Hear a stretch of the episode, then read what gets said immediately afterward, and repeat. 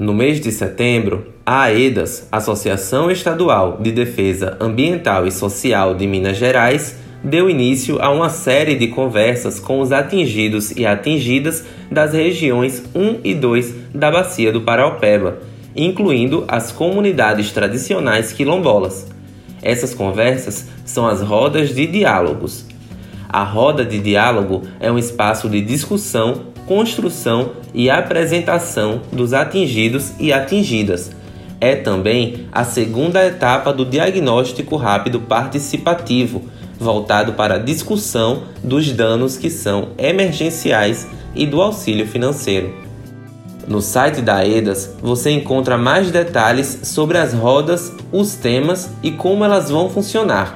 Nosso site é o www.aedasmg.com org paraupeba.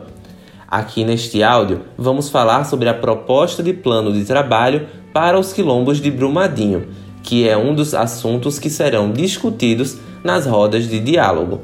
Também iremos prosear sobre o que é a consulta prévia e os protocolos de consulta, tão importantes para as comunidades que são guardiães de conhecimentos originários. Rodas de Diálogo. O tema é Comunidades Quilombolas e seus protocolos. Olá, pessoal do Paraopeba. Espero que estejam bem, na medida do possível. Eu sou a Júlia Elisa, da equipe de mobilização da EDAS, e junto com meu parceiro Franklin Santos, da equipe técnica, vamos falar um pouco sobre como tem sido o trabalho da EDAS em parceria com as comunidades quilombolas de Sapê, Ribeirão, Marinhos e Rodrigues em Brumadinho.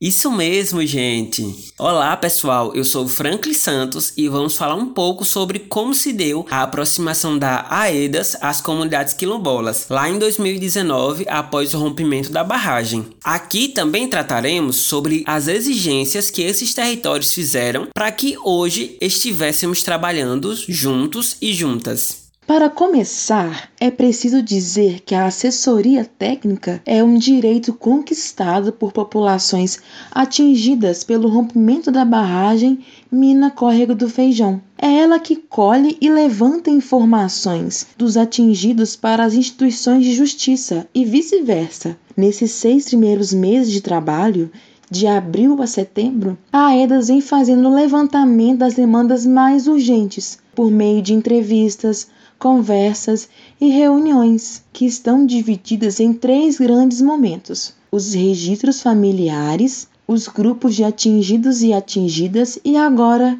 as rotas de diálogo. É, só que antes desses espaços acontecerem nos quilombos, as nossas conversas se deram no sentido de pedir licença às comunidades, ou seja, de fazer uma consulta a elas. Um desses momentos foi entre junho e julho do ano passado, quando a AEDAS realizou diversas reuniões com as comunidades quilombolas atingidas para o levantamento inicial dos danos. E esses danos foram a base para a construção do plano de trabalho, que é um grande manual como a assessoria vai ser feita durante esses anos de trabalho. A consulta prévia é um assunto que causa muitas dúvidas ainda, mas ela nada mais é do que uma obrigação do Estado e das demais organizações que devem perguntar aos povos e comunidades quilombolas sua opinião a respeito de projetos que podem impactar suas vidas e territórios. Para ficar mais simples de lembrar de tudo que já construímos, vamos voltar um pouquinho no tempo e lembrar de alguns momentos que foram cruciais? Bora lá? Tu se lembra, Júlia, que entre abril e junho desse ano foi o processo de contratação da equipe multidisciplinar da EDAS? Lembro demais, Fran. De junho para julho de 2020, tivemos várias formações sobre as regiões 1 e 2. O rompimento e sobre como faríamos o levantamento de danos junto às comunidades atingidas. Enfim, chegamos em julho, com muito mais gente entendendo a complexidade que as regiões 1 e 2 estavam inseridas. E entre julho e agosto apresentamos o nosso plano de trabalho às comunidades quilombolas, por meio de algumas reuniões virtuais. Apesar, pessoal, da dificuldade de acesso à internet, e a gente entende muito bem e agradece o esforço de vocês de estarem conosco, Sabemos que não é o ideal e a gente quer muito estar mais próximo. Ainda assim, muitas pessoas das comunidades quilombolas se esforçaram para participar, para entender melhor quem é a EDAS, o seu papel enquanto assessoria e de que maneira começariam os trabalhos nos territórios. Em algumas dessas reuniões, as instituições de justiça também estiveram presentes. Foi um trabalho feito com muita cautela, Júlia, porque lá em junho e julho de 2019, as comunidades quilombolas já tinham deixado acertado que antes de começar os trabalhos de assessoria nos espaços dos quilombos, era preciso fazer uma consulta prévia para poder saber como que se daria esse processo. Além da consulta prévia, as comunidades quilombolas também exigiram consultorias especializadas tudo isso para garantir que nenhum direito será desrespeitado nessas comunidades que já resistem há muito tempo em seus territórios. E quando a barragem se rompeu, tiveram que existir ainda mais. Com a pandemia, então, em Júlia, aí que a situação se complicou. Mas tudo isso que estamos falando aqui tá bem detalhadinho na cartilha que a EDAS fez, que contém o plano de trabalho contextualizado e simplificado para que todo mundo tenha acesso. Fran, nesse processo, fomos e estamos criando um vínculo bem bacana com as pessoas dos quilombos, adolescentes, jovens, adultos e idosos. Todo mundo tem participado das nossas reuniões.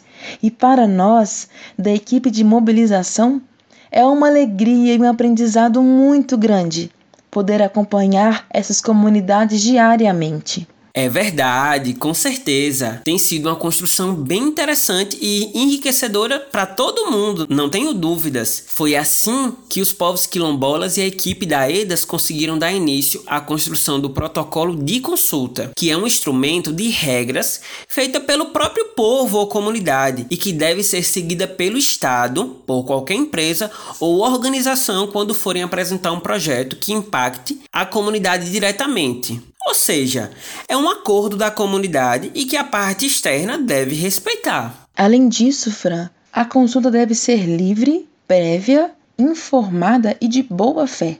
Parece ser um monte de termo, né? Mas vamos entender melhor um pouquinho cada um deles e ver que na prática, respeitando esses princípios, as coisas se tornam bem mais simples. Para começar, essa consulta deve ser livre, pois a comunidade deve decidir por livre e espontânea vontade, que aceitará a consulta sem pressão externa, seja ela de governos, empresas ou qualquer outra instituição. Também deve ser prévia, Fran, porque a consulta deve ser realizada antes do projeto começar. Essa consulta também deve ser informada, ou seja, quando a instituição apresenta sua proposta em linguagem acessível tirando as dúvidas que possam surgir e tendo certeza de que o projeto foi entendido. Por fim, Júlia, essa consulta deve ser também de boa fé. De boa fé, Franklin? Mas isso significa o que mesmo?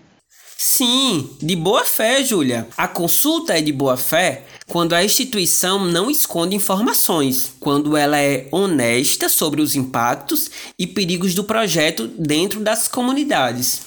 Nossa, Fran, mas se a consulta prévia fosse respeitada, muitos desastres ambientais e na vida das pessoas poderiam deixar de acontecer, não é mesmo? Com certeza, mas a EDAS respeita a legislação, que é prevista tanto dentro do território brasileiro como internacionalmente, e por isso só começou a fazer os registros familiares nas comunidades quilombolas depois do dia 15 de agosto, quando as quatro comunidades quilombolas assessoradas pela EDAS deram a permissão.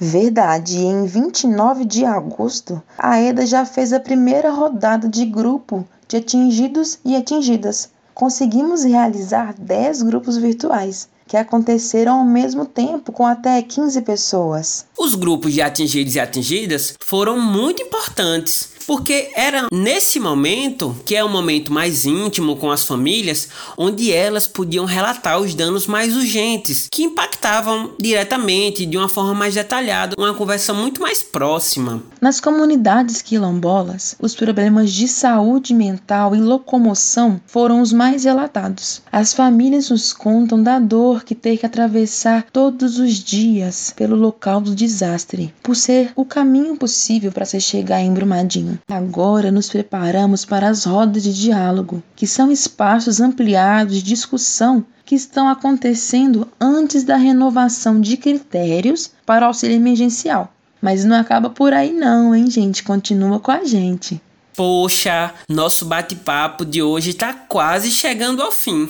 Mas queríamos deixar destacado que toda essa primeira etapa do diagnóstico rápido e participativo, que são esses registros familiares, os grupos de atingidos e atingidas, as rodas de diálogo, elas são voltadas às demandas emergenciais e está concentrada nesses seis primeiros meses do nosso trabalho.